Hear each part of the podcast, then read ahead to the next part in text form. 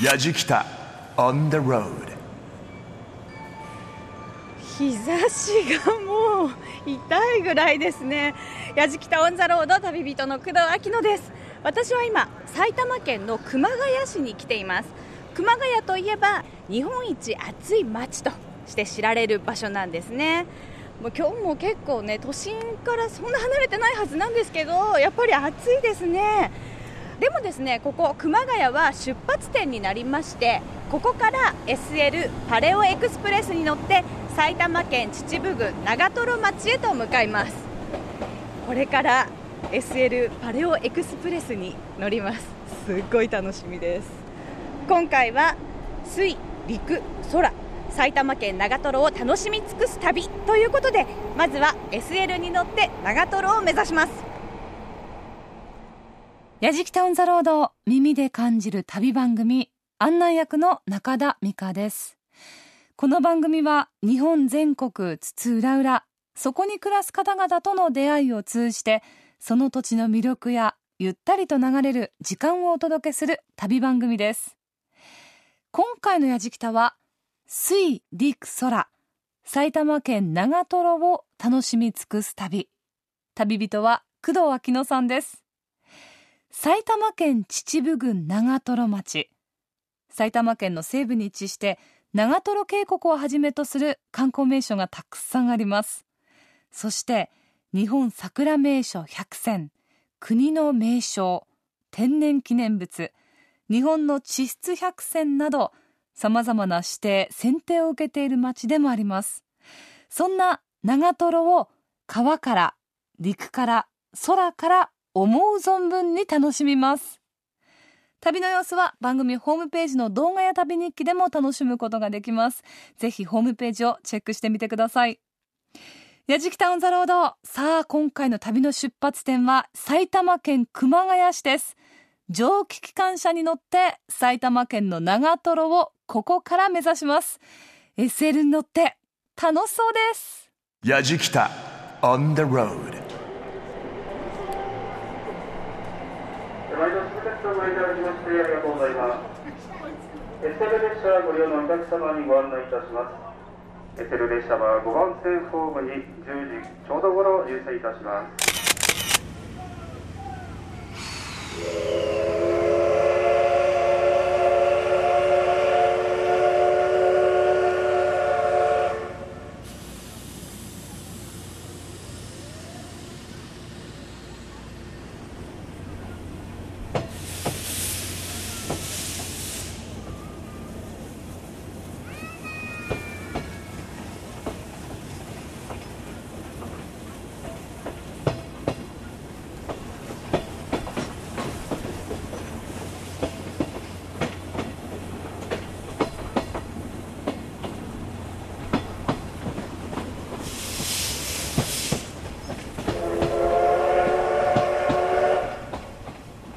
ですね。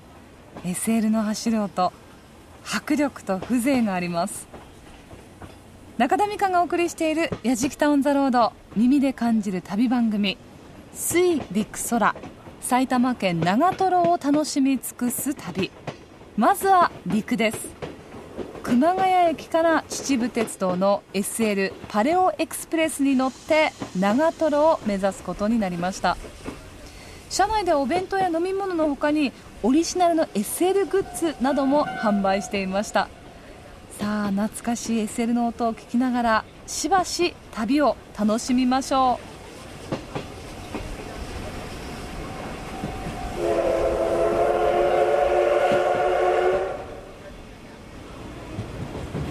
先ほど1つ目の駅竹川駅を過ぎてこの後寄居駅。そして長瀞駅ということなんですけどずっとこのなんだろう普段乗ってる電車はこう割とスムーズで静かでっていう感じなんですけど乗ってる間ずっとこうガタンゴトンガタンゴトンっていうこの音と振動結構この客車自体が揺れるので電車との違いっていうのをすごく感じますね。なとやっぱりお子様連れが多くてみんなすっごい嬉しそうで あの記念写真とか撮ってもらっててなんかみんなニコニコして乗ってますね。景色もだんだん遠くに山も見えてきて進んできたなっていう感じもしますけれど。なんか街並みも何て言うんだろうな。ゆっくり進むこう客車から見ているとちょっと違う景色にも見えますよね。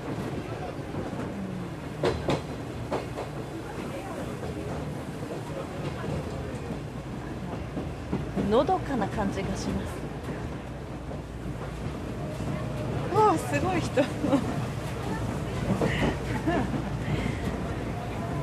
こう田んぼとか。こうちょっと開けてる感じのところになるとみんなカメラを持ってすごい構えてるんですね。川が綺麗。水が澄んでるし。あでもすごい深いところが緑色が濃い感じで。いいこの車窓すごい。最高綺麗だゆっくりだから水の流れまですごい見えますね。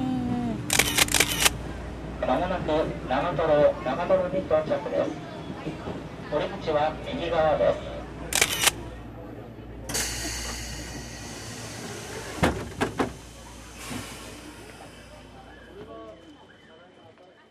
通の電車のスピードよりゆっくりと走る SL 車内でもねずっと子供たちのはしゃぐ声っていうのが聞こえてきてワクワク感っていうのが伝わってきますね。やじきたオンザロード耳で感じる旅番組水陸空埼玉県長瀞を楽しみ尽くす旅。熊谷駅から秩父鉄道の SL パレオエクスプレス458363に乗って長瀞駅に無事到着です。SL の旅を楽しんだ矢敷田一行この458について秩父鉄道の方にお話をお伺いしました。熊谷駅から458に乗って長瀞までやってきました。早速秩父鉄道株式会社の富田幸雄さんにお話を伺います。よろしくお願いします。はい本日はよろしくお願いします。もうとにかくすごい人気ですね。ありがとうございます。あのいつからこちらでこの458363という SL を走ってらっしゃるんですか？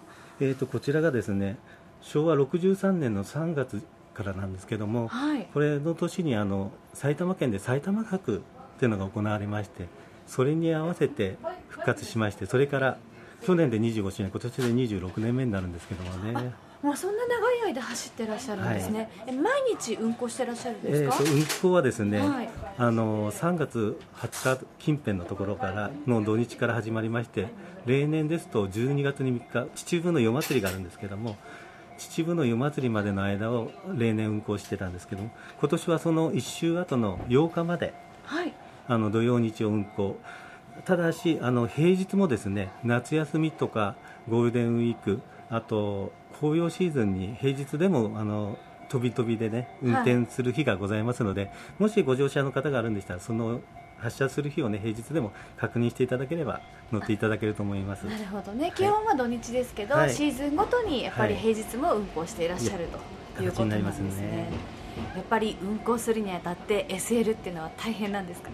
はい。SL っていうのはまあご存知通り火を焚いてそれを温めてね動かしているものなんで実はあの走ってない時もですねあの火を保つんで倉庫に入ってても非番がいて 人がついてて走ってる時だけ皆さんはね,、はい、ね。あの住んじゃってると思ってる方が多いんですけども実は急に温めたり急に冷やしちゃうと傷めちゃうんでずっと火を燃し続けるんですよ。24時間ですか？24時間です。えー、すごい。結構ね知らないんですけどもだからそういうことがあってあと普通の日走らせて休んでる時も実は火を燃して。でこれでしまいのね三峰口駅に行きますと、はい、給水作業をしたりねそのメンテナンスをまた、ま、各停車駅でもね異常がないかチェックはするんですけども停車駅にあの三峰では燃料を足したりあの水を足したりというね普通の電車だったらそういうのはいらないし、もちろんないで、ね、あとはあの転車台っていうのはご存知ですかね。SL の向きを、はい、向きを変える。変えるはい。はい。転車台っていうのがありましてね普通の電車はまっすぐ行ってまっすぐ戻るんですけど SL の場合は先頭につけなくちゃいけないそうですよね。ですから終着駅まで行ったら SL を切り離してで転車台のところまで移動してまた今度は反対側につけなきゃいけない。だから普通の電車と違うのはそういった点でもまた苦労。各駅で出てくるんですねやっぱりこう珍しいというのはもちろんあるでしょうし、うん。この迫力が SL ならではのものがやっぱりあるのでお客様の反応もいいですよね、そうですね。乗っていただくと小さい子はやはりね機関車が好きな子が多いのと、はい。お年寄りの方はね昔こういうのに乗ったんだっていうねことでの懐かしさもあってですね、両方の方にね楽しんでいただいてると思うんですけどもね、はい、本当に今日はありがとうございました。あのすごく楽しませていただきました。秩父鉄道株式会社の富田幸雄さんにお話を伺いました。ありがとうございました。どうもありがとうございました。味わい深い SL ですが動かすためには毎日24時間火を焚いてメンテナンスをしている。大変なご苦労ですよねこの秩父鉄道の SL パレオエクスプレスに使用されているのは458363 458系というこれ車両で昭和13年から22年にかけて製造された機関車です。およそ70年前の車両ということで整備もより一層大変ですよね。さあ続いてやじきた一行長瀞の魅力を知るために長瀞駅前にあります長瀞観光情報館に向かいました。私たちは今長瀞駅前にあります長瀞町観光情報館というところに来ています。長瀞観光協会の小泉智美さんにお話を伺います。よろしくお願いします。よろしくお願いします。まず長瀞がどんなところかということをご紹介いただきたいんですけれども名前の由来というのはどういうところなんですか？はい、あの漢字では長いに山水の静かという字を書くんですけれども、はい。この長瀞のトロという字がですねちょっと難しいんですがよく皆さんあの美味しいものを食べた時の表現とかトロトロしてて美味しいとかいうそのトロからトロというのが来てるようなんですが、はい、トロというのは川の流れがこう見えないぐらいこう穏やかに流れているようなそういったところをですねトロといってトロ場というんですが、はいそういったところが長いことから長瀞と呼ばれています。そういう名前だったんですねはい。えーあの今その長瀞を目指して熊谷から SL に乗ってきたんですけれども、はい。SL 以外ではどんな楽しみがありますか？はい、やはりですね、えっと、大正時代から楽しまれているのが、はい。えっと、和船でこのトロバというところですとかこうちょっと激しい川の流れのところを行く川下りですね。和船で、はい、あの川下りするんですけれどもそういった川下りですとか最近若い方にはラフティングといってゴムボートに乗って川を体験するようなそんなものですとか他にもパラグライダーなんかも人気があります。そうなんですね、はい。えーいろいろありますよね、はい。先ほどの川下りが和船っていうのは木の船ということでよろしいそうですね、はい、あの船頭さんのこう巧みなさばきでですね川を下りましてとてもこうスリリングな場所もありますしこうゆったりと心がこう癒されるような緑を眺めながら、そんなところをそう進めるような場所もありますね。なるほどね他にも長瀞の地域というのは日本地質学の発祥地というふうにもお伺いしたんですけどはい、そうなんです。あの先ほどですね、川下りができるところ、荒川の周辺には岩畳という場所があるんですけれども、はいここはですね、あの岩が噴起してこう複雑なこう一枚岩が500メートルぐらい続いている場所なんですけれども、昔の人がこう畳を並べたように見えることから岩畳というふうに呼んだんですね。なるほどはい、でそういったかなり非常にこう地質学的には珍しいような場所が見られたりしますのであの宮沢賢治も大正5年に地質学調査にこの長瀞に来てるんですよ。はい、それぐらいこういろんな方々があの長瀞の地質学を見に来ていまして、日本地質学発祥の地というふうに呼ばれています。なるほど。そして2011年にミシュラングリーンガイドジャポンにも掲載された宝登山神社というのも有名ですよね。はいこちらはですね、うん、あの埼玉県内では初めてこうミシュランに掲載をしていただいて星をいただいた神社なんですけれどもちょうどあの数年前にですね彫刻なんかも色をこう塗り替えて一番最初の頃のようにこう復元したのでとてもこうキラキラと輝くような鮮やかなえーと、社殿を見ることができるんですね、はい、復元されてさらにはい、美しくなったそうですね。森に囲まれているところにこうパッとこう出てくるような神社になってますね。そうなんですね。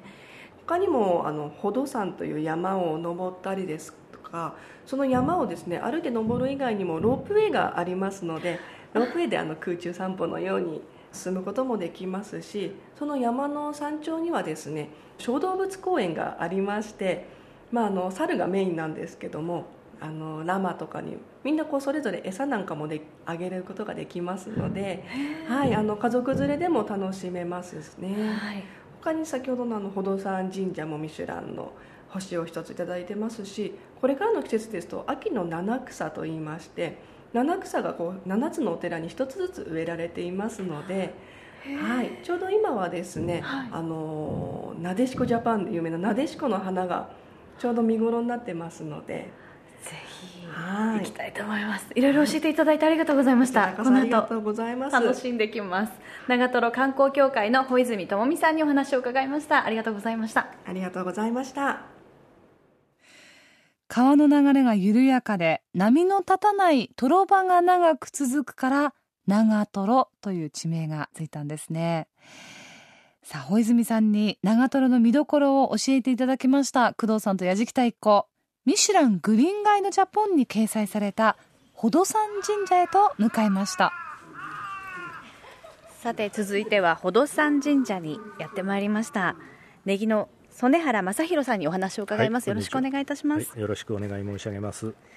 今本殿の前にいるんですけれども、はい、まず最初に目を引くのはこちらの彫刻ですね、はい、すごくカラフルで、はい、竜ですね。そうですね。一番手前は、正面は竜が5匹彫り込んでございますね、はいこちらがすごく色彩が豊かで、はい、こう金が光っているんですけれども、はいね、あの意味はあるんですはい、まああの5匹の竜掘り込んでございますが、まあえー、邪気を払って、えー、お参りいただく皆さんが神様にお近づきになるのに清められる、まあそういうための万人と言いましょうか、えー、目を光らせて邪気が近づかないようにという。そういうまあ役目も果たしているかと存じますし、はい、まあ、やはり龍は水の神様の化身でもございますのでやはり木造の建物ですと火事を一番恐れますので、はい、火事を避けたいという思いが現れているのではないかとこんなふうに考えておりますけれども。あのこちらの神社の由来というのを教えていただけますか？はい、はい、あの大和武の御様という大変日本の神話の中で有名な王子様でございます、この王子様秩父地方にも足を踏み入れて大和の文化を広めていくと、まあ、そういうことをしていただいた方でございます。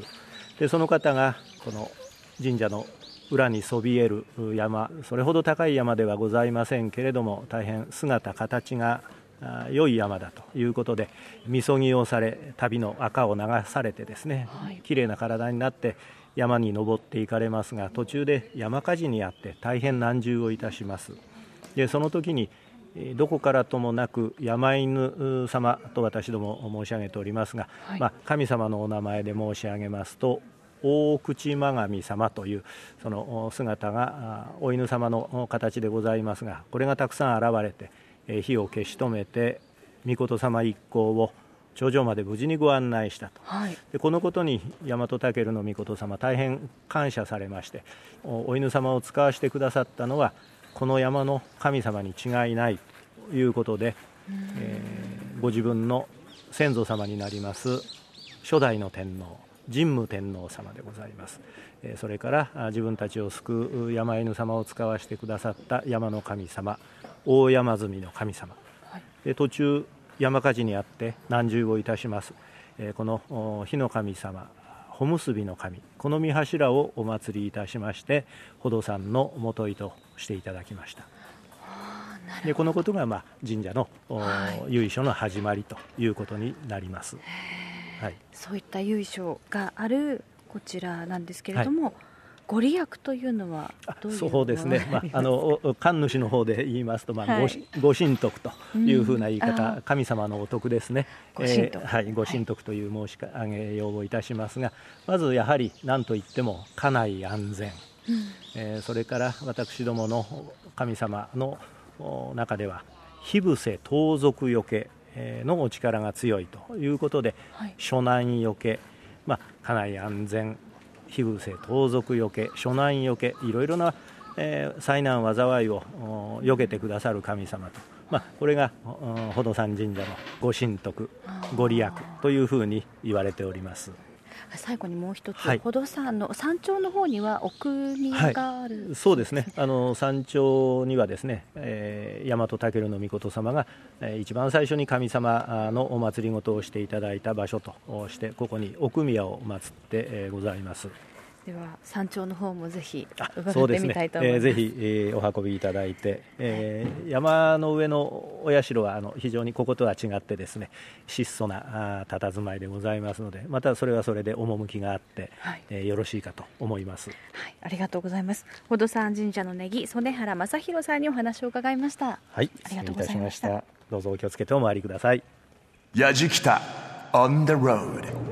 この不動産ロープウェイは4線構想式の完全な速道で2つのゴンドラが鶴瓶式上下しておりますこれより山頂駅まで標高差236メートル延長832メートルを1秒間に3.6メートルの速さで約5分で登ります。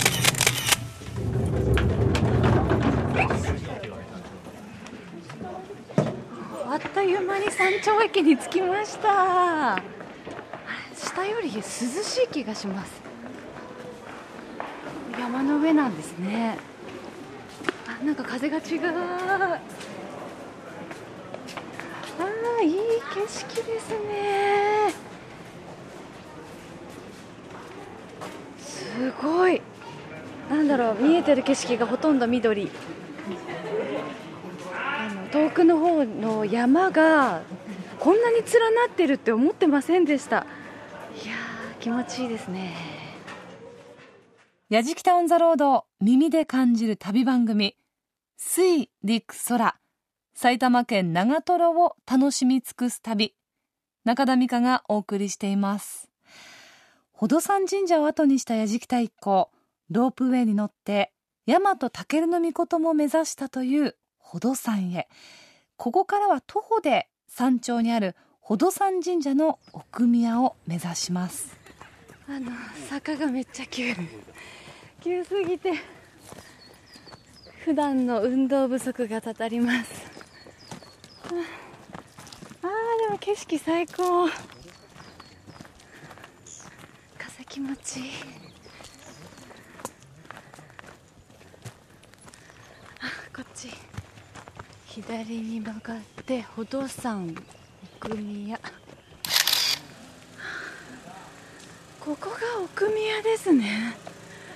あ本当に思ってたよりなんて言ったらいいの？言葉がすいません。こじんまりっていう感じですね。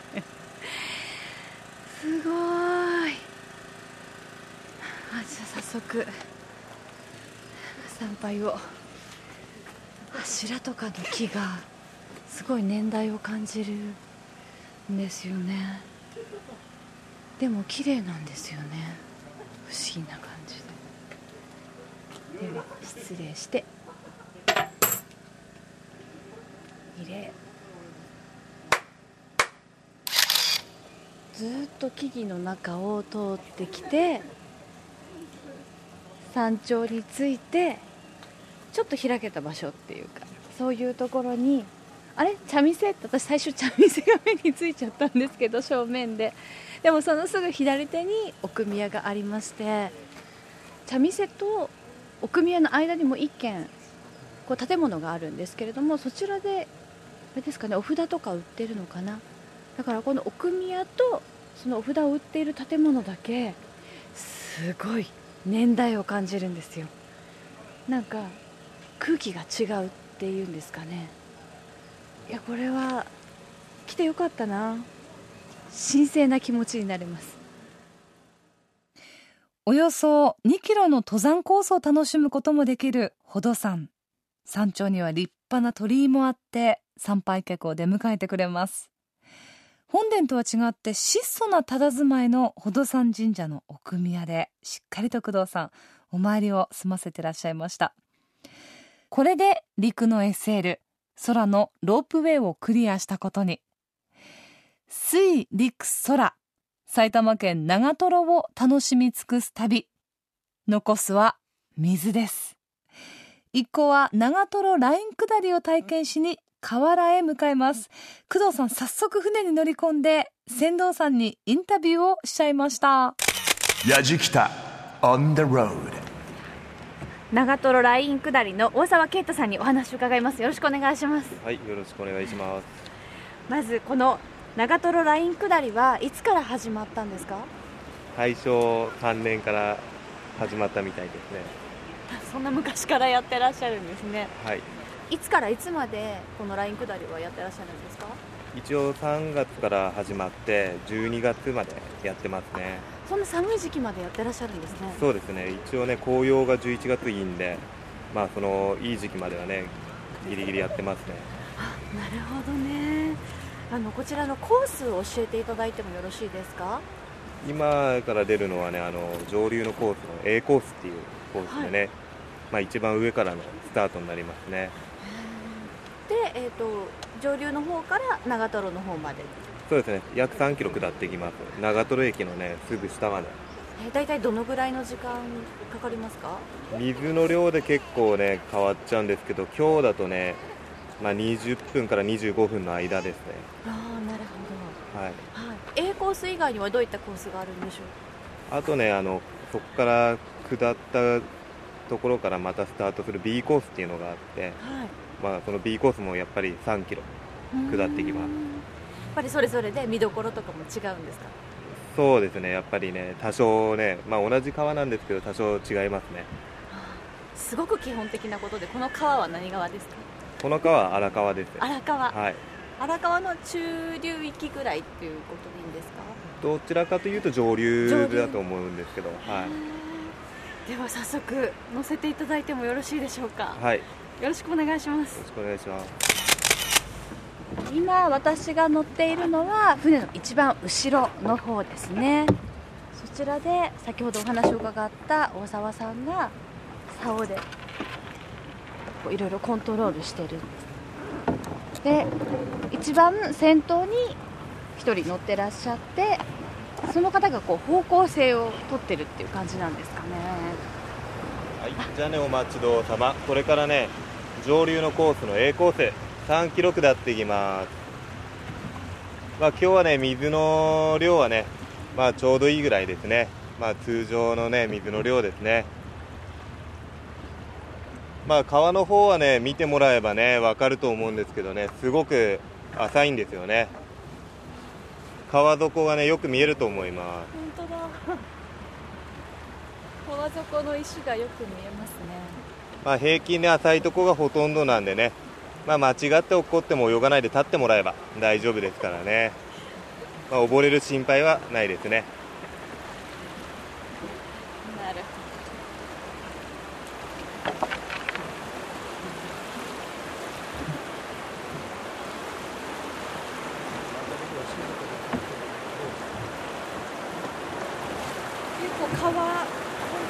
波が波っていうのかな？水がチャプンチャプンって割と荒い感じにも見えますね。もっと静かなのかと思ってました。進むスピードも私が想像してたより速いですね。なんか本当にゆったりなんだろう流れていくっていう感じよりは進んでるっていう感じですね。気持ちいい。でやっぱり途中で波しぶきもね入ってくると思うんですよ。で一応ね波しぶきの方はねサービスになってるんで、まあ、濡れられたら喜んでもらってね。まあ一応濡れないように背中のビニールが波よけなんで、まあ、そちら使う時合図しますからね。なるほど。あ背中にあるビニールはそのためだったんですね。今ちょうどね前方に電車通ってます鉄橋にいい景色。まあ、あの鉄橋がですね秩父鉄道の鉄橋ですけどね。ね今日本当に天気良くてよかった。空が青いし気持ちいい、はいじゃあねこれからねちょっとね流れ入っていくんで、まあ、背中のビニール準備お願いします。ビニールこれ持ち上げればいいんですよね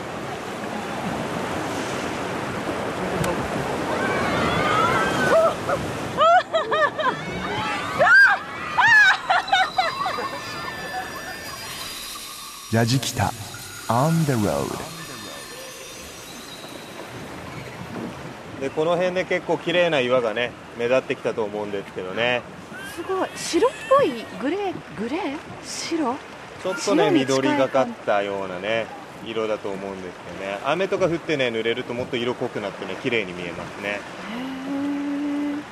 で正面のね右側の大きな岩がねあれがね亀の形に見える亀の子岩って言います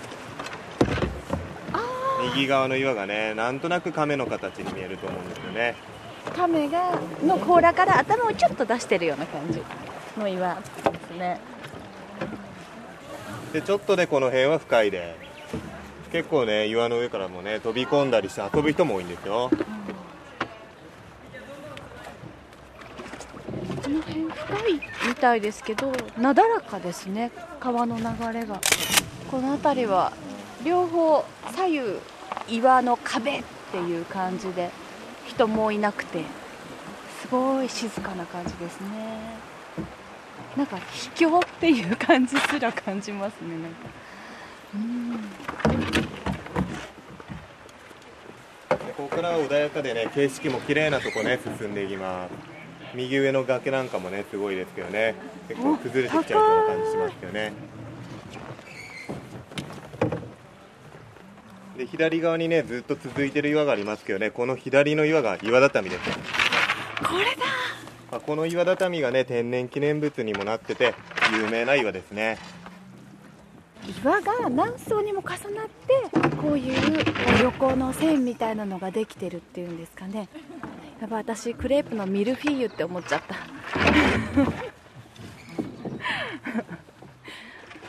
まあ、台風とか来てね増水するとねこの左の岩畳もね全部隠れちゃったこともありますね。そんだけ水の量もね増えます。で前方に船見えてきたとこで終わりになっちゃうんですけどね。これで一応ねあの A コース3キロ下ってきたことになります。あっという間ですね。まあ、今のが上流のコースの A コースでねまたここからね3キロ下流に下るコースもあるんでね、まあ、B コースですねそちらもね機会あったらねぜひね遊びに来てみてください。はいじゃあ今日はこれでおしまいになります。本日はねご乗車ありがとうございました。足元気をつけて降りてください。ありがとうございます。ザクザクと河原に到着しました。長瀞の穏やかな川を船で下る長瀞ライン下り。途中流れの速いところもあったり水をかぶったり。ねスリリングでしたよね。やじきたオンザロード耳で感じる旅番組水陸空。埼玉県長瀞を楽しみ尽くす旅。水のライン下りと陸の SL 空のロープウェイ。工藤さん3つのテーマをすべてクリアです。今回のやじきたは埼玉県長瀞を楽しみ尽くす旅ということでやってきましたけれどもあの水陸空っていうことで水ライン下り本当気持ちよかったです。あの水辺から見る景色ってなんであんなにいいんでしょうね。えそして陸 SL 私初めて乗ったんですけど一度乗ってみたいって前々から思っていたのでものすごく興奮しました。そして空ロープウェイですね。久しぶりに乗りました。あのあっという間に宝登山の山頂の方にも行ってしまうんですよね。そして山頂の奥宮もすごいなんかいいこう空気をもらった気がします。もちろんミシュラングリーンガイドジャポンにも載った宝登山神社にもお邪魔したんですけれどもあの宝登山って名前もう見るからに縁起のいい名前ですよね。宝に登る山。っていう風に書きますからもうそれだけでもなんかちょっとありがたい気持ちにもなりました。あの今回楽しみ尽くすというだけあって本当にあの日帰りで私都内から旅をしてきたんですけれどももう1泊2日ぐらい大満足です。あのいろいろ楽しめますからぜひ皆さんこれから夏休みもありますし紅葉もありますのでぜひですね皆さん長瀞の旅楽しんでください。矢敷北オンザロード旅人は工藤明乃でした。矢敷北 On the road. Grooves and moves your day. 矢敷北オンザロード耳で感じる旅番組。水陸空。埼玉県長瀞を楽しみ尽くす旅。いかがでしたでしょうか？もう私あのオープニングの蒸気機関車の音から完全にノックアウトされてそれだけでもうあもうこの旅行きたいと思ってしまいました。あの蒸気機関車の陸はもちろんですけれども水の流れにこう乗っていく川のライン下りにしてもそれから、まあ、ロープウェイに乗ってそれから自分の足で登山をするっていう空に関してもゆったりとのんびりとした移動っていうのがとても魅力だなと思いました。まあ、とかく便利になってそして日々過ぎゆく時間っていうのもとてもスピーディーな中でねこうゆったりと移動するそれだけで心が穏やかになりそうですよね。今回も旅の様子番組ホームページの動画や旅日記でも楽しむことができます。放送終了後はポッドキャストでも配信をしています。ぜひ番組ホームページをチェックしてみてください。ホームページのアドレスは www.jfn.jp スラッシュやじきたです。やじきたオンザロード耳で感じる旅番組案内役は中田美香でした。